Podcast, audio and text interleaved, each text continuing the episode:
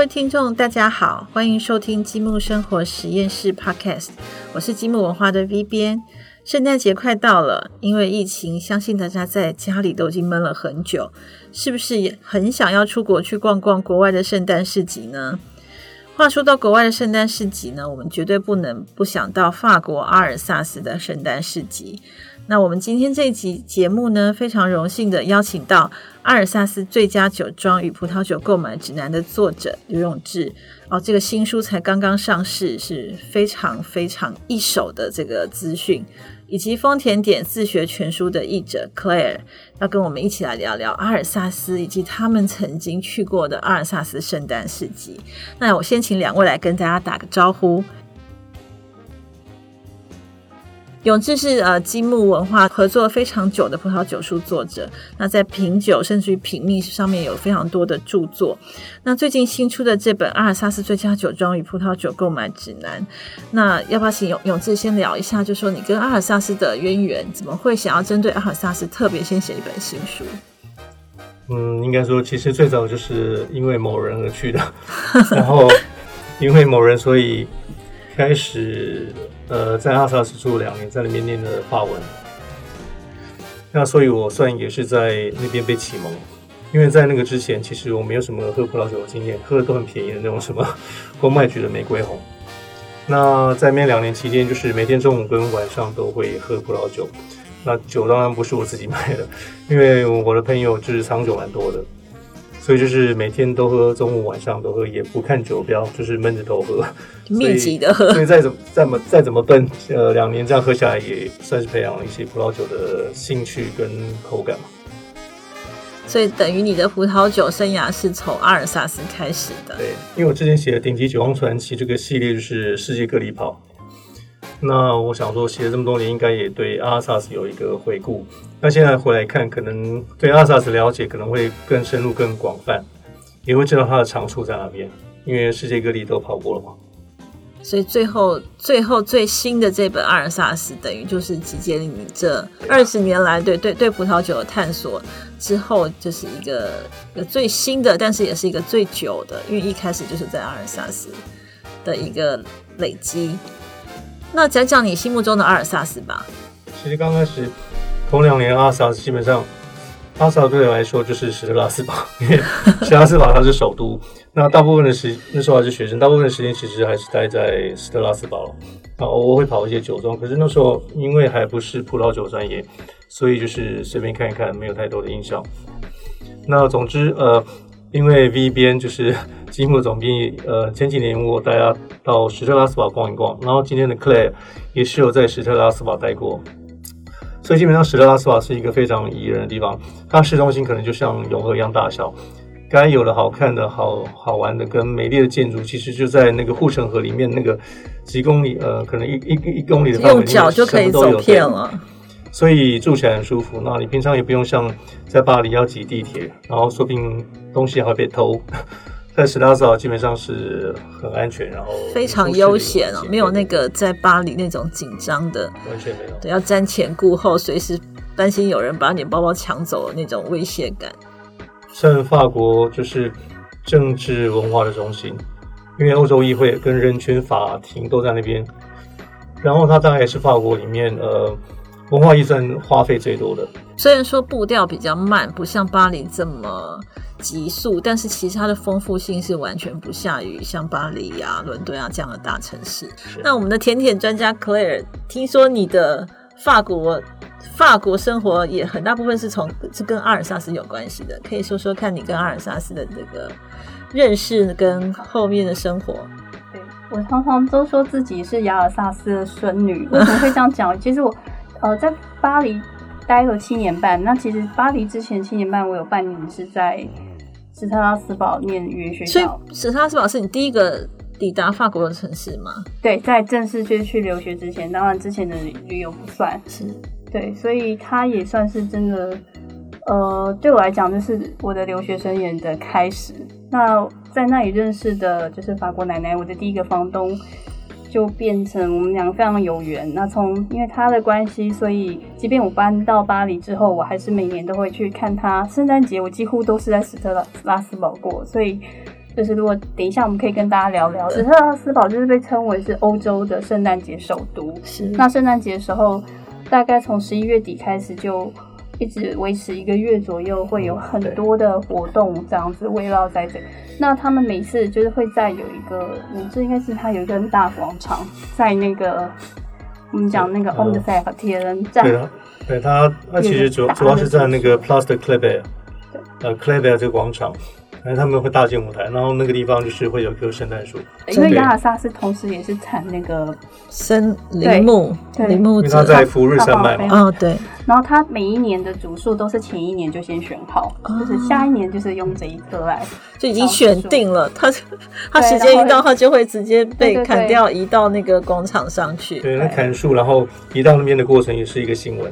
然后几年前好像有一次是，呃，树把它就是立好之后，后来发现好像旁边有裂掉干嘛，然后又断掉，然后又选了一棵，然后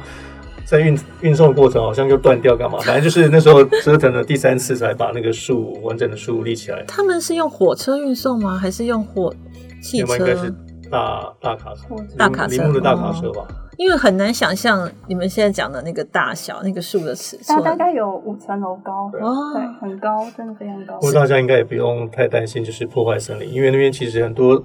对 那个，其实那个圣诞树是冷杉啊，那个就是人工种植的林。现场看到那五五层楼的圣诞树是什么样的感觉？非常雄伟吧？真的很高。那我我我还有觉得，就是为什么史特拉斯堡就是亚萨斯那一带的圣诞市集会那么的吸引人，主要是它的那个灯是搭配它的建筑物，它的建筑物就是很多是那个木木条屋，对。嗯，对，那就是都是偏德式的那种建筑。它就很像你木金墙建筑，就是不是钢筋水泥的那个钢筋，嗯它是木筋，就是木木头去做的架构。它会很像你走到那种童话故事的那种森林小屋这样子的非常感觉。当时的拉斯堡或许还没有完全那么的明显，因为基本上以前比较有钱的建筑，其实下面会用石头，就是有钱的建筑反而是用石头。那那种五颜六色涂成的木金条建筑，就是比较是乡村的市生活一般人住的。那所以，是拉斯堡有像在小法国那个地方，那嗯可能 V 边有去过，嗯，嗯那个那个地方就很漂亮，可以看到这个地、这个东西。不过当然，如果你去乡下的话，像什么 Hebo Village 或 Hickville 这些村庄，就是更有完完整完整的这样的建筑群在那边那个地方。那因为圣诞节二十五号以后大家都回家过节了，好像市集也是准备要收拾了，所以其实我们应该可以说，大概在圣诞节前一两个礼拜是蛮适合抵达史史特拉斯堡的时间嘛。月底开始就可以了。十月底对越接近圣诞节的话，那个就是饭店也会越来越难哦对啊，对，人潮也会很多。虽然这两年可能因为疫情的关系，我们没有办，法年去年没有，然后今年我猜今年他们应该会盛大举办，订。因为其实很多摆摊人他们就是一年三节，当然他 们三节跟跟我们三节不一样，他可能就摆几次就赚那几次钱而已，那其他半年都在休息，所以他们去年有人就是圣诞节那个市集被取消，所以今年应该要会想要把它捞赚回来。所以说，等到我们大概再过再过一阵子，我们可以开始比较放心的自由旅行的时候，或许就可以考虑在明年的圣诞节或者后年圣诞节去安排一个斯特拉斯堡的圣诞市集之旅。那大概就是说，差不多十一月下旬就可以考虑时。间上如果充裕的话，其实也可以到亚萨斯其他的城市走走，嗯像科勒玛也是科马，那就像是那就是阿萨斯的普劳酒之都吧，嗯因为那边很多比较有名或是大型的酒庄会会在附近，所以你可能叫个计程车，如果你没有租车的话，你就叫计程车，反正也不远嘛，可能花个不少，可能花个二十欧元，应该就可以到很多酒庄。是。所以，但是它的距离比较远，所以时间上，因为我记得我上次去的时候没去到，就是因为这个距离需要抓多一点的天数马的话，就是坐火车到半小时斯拉斯堡，就到了。呃，半小时时到一小，可是延伸要到那边去玩的话，可能就要多再加个两三天的行程安排，会比较充裕一点。对，但是我觉得还蛮值得的，因为嗯，它是一个，就是如果你很想要感受那样欧洲的那种气氛的话，那它像像刚刚勇志提到，它就是保存的相对就是一个区块，然后它保存的很好，都是那样子一个传统的建筑物，那个氛围是非常好的。对，我是觉得就是其实可以安排个七天到十天啊。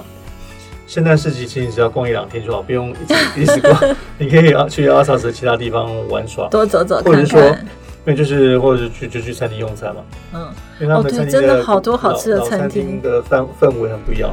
对啊，阿尔萨斯听起来好多美食，可是好像是好像我们还没有任何一本专书是介绍阿尔萨斯的美食。那永志可以在《永志》这本书里看到一些，对，里面其实就已经提到蛮多的了。对对对，就是有有酒有菜啦。对，那如果是这两位推荐，如果去阿去阿尔萨斯一定要去的一家餐厅，会是什么呢？如果没有时间，然后想要在史特拉斯堡只吃一间餐厅的话，我建议大家可以去卡梅塞之家。呃，详细的细节可以在《阿尔萨斯之家酒庄》这本书里面看到，因为它是一个历史建筑，所以里面的不管是桌巾建筑或者是哦楼梯，它的木造旋转梯很很有意思。然后里面很多名人去吃过了，像是马克龙总统，或者是雷根，或者是钢铁人劳勃道尼吧。还有很多名人都去吃过，所以如果你只可以去一家，你可以去那边啊。他那边那边的 s h u k u t 就是酸菜猪肉盘，呃，非常有名。这家我也有去过，我我自己印象最深刻的就是第一个，它建筑很美嘛，因为它就是一个呃历史建筑；再来就是它它用餐的气氛，我觉得非常的好。就有时候我们去一些有名的餐厅，其实难免会觉得有一点点压力，但是我觉得去这家不会，我就觉得它整它个比较是酒馆的。对对对它的像是 Vince 呃 Vince Stoop 就是对，对用餐的气氛啊，然后吃饭的人啊，服务的人，给人感觉就是有很有很温馨的感觉。然后就我我会觉得就是一个一顿饭吃下来非常开心的地方。不不过你们两个吃不完，我会把它打包带回去。对，真的我们真的吃不完。然后就是我有印象说，因为跟永志去吃饭，那永志就会很认真的点酒啊，然后会跟我们讲菜。有一次好像不知道去有一家餐厅的时候，甚至于隔壁桌就是也是也是台湾人吧。他就会直接说问永志说：“请问你是导游吗？你可以带我去玩吗？” 就可是因为就是他那个我不知道永志有没有印象，就是那那位小姐其实她也她也是应该是一个自助旅游的观光客吧。就说可是可能就是说听到就是永志的介绍这么深入啊，然后对于酒啊菜的搭配。非常想要去了解更多，因为可能观光客去的时候，我们能够看到的观光资料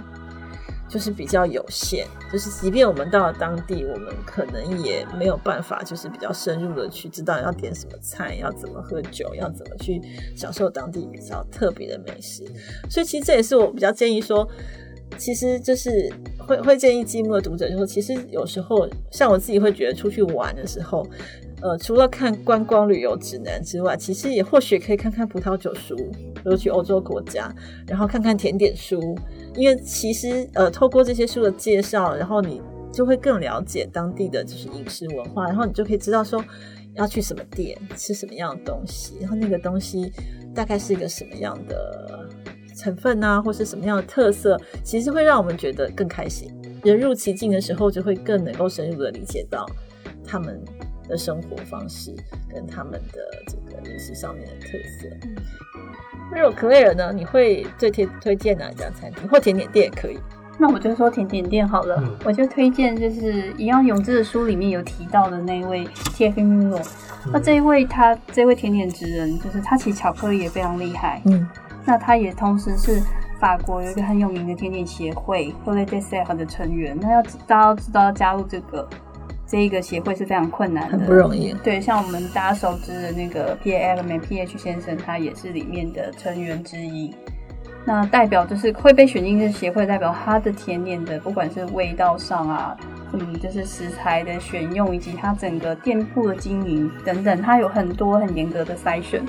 那我其实之前的话，两年两三年前我曾经有采访过他太太，他有特别跟我介绍他们的 Bean to Bar。那他现在就是非常的用心在这一块上面，他们包括豆子都是直接到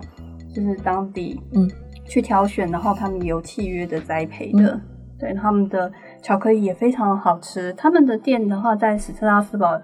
在靠近大教堂有一间，然后另外是在附近的话有一间嗯靠近运河旁边有一间，比较小。那那一间的话，就是巧克力的的部分，就是比较多，会是在那一间店可以看到。嗯对，然后圣诞节期间的话，它其实还有做一些像咸食的东西，比如说像外面像是有点酥皮，那里面是藏他们肉馅吗对肉馅，肉馅只有圣诞节才有只。有圣诞节才有，但你要就是它会让你提前跟他们预定。嗯，那另外他们的这个 fish，他们的圣诞节蛋糕就是很像那种披萨蛋糕，嗯非常非常好吃，而且它会有每一年都会推出不同的口味。那再来就是同时间，它年底的时候，它大概还会推出国王派。那我记得大概呃二零一九年的时候，它那一年的国王派呢，每一周推出两个新口味，所以就是一整个月会有八个口味。对所以如果你是国王派的爱好者，就可以连吃八种不同口味的。对，然后像《永志书上》里面有提到的这个库克洛夫，嗯几乎就是雅尔萨斯的一个很代表性的经典。性的。这个的话，如果就是到史特拉斯堡只能吃一家，就是去这家，因为我觉得他们的就是最好吃的。对，因为常常会发生这个事哦，因为我们只去短短的时间，我们吃不了这么多的时候，我们就需要精准的推荐了。它的单价比其他的相对高一点，是但是真的非常值得一吃。啊，现在讲的都好想马上去坐飞机，虽然说在现在这个时候可能比较困难啊。那我们今天有两位推荐的店家，基本上在永志的新书里都可以看得到。那因为现在去不了嘛，虽然永永志是刚刚回来了，但是因为疫情的关系，其实我们还不知道明年我们是不是有机会去。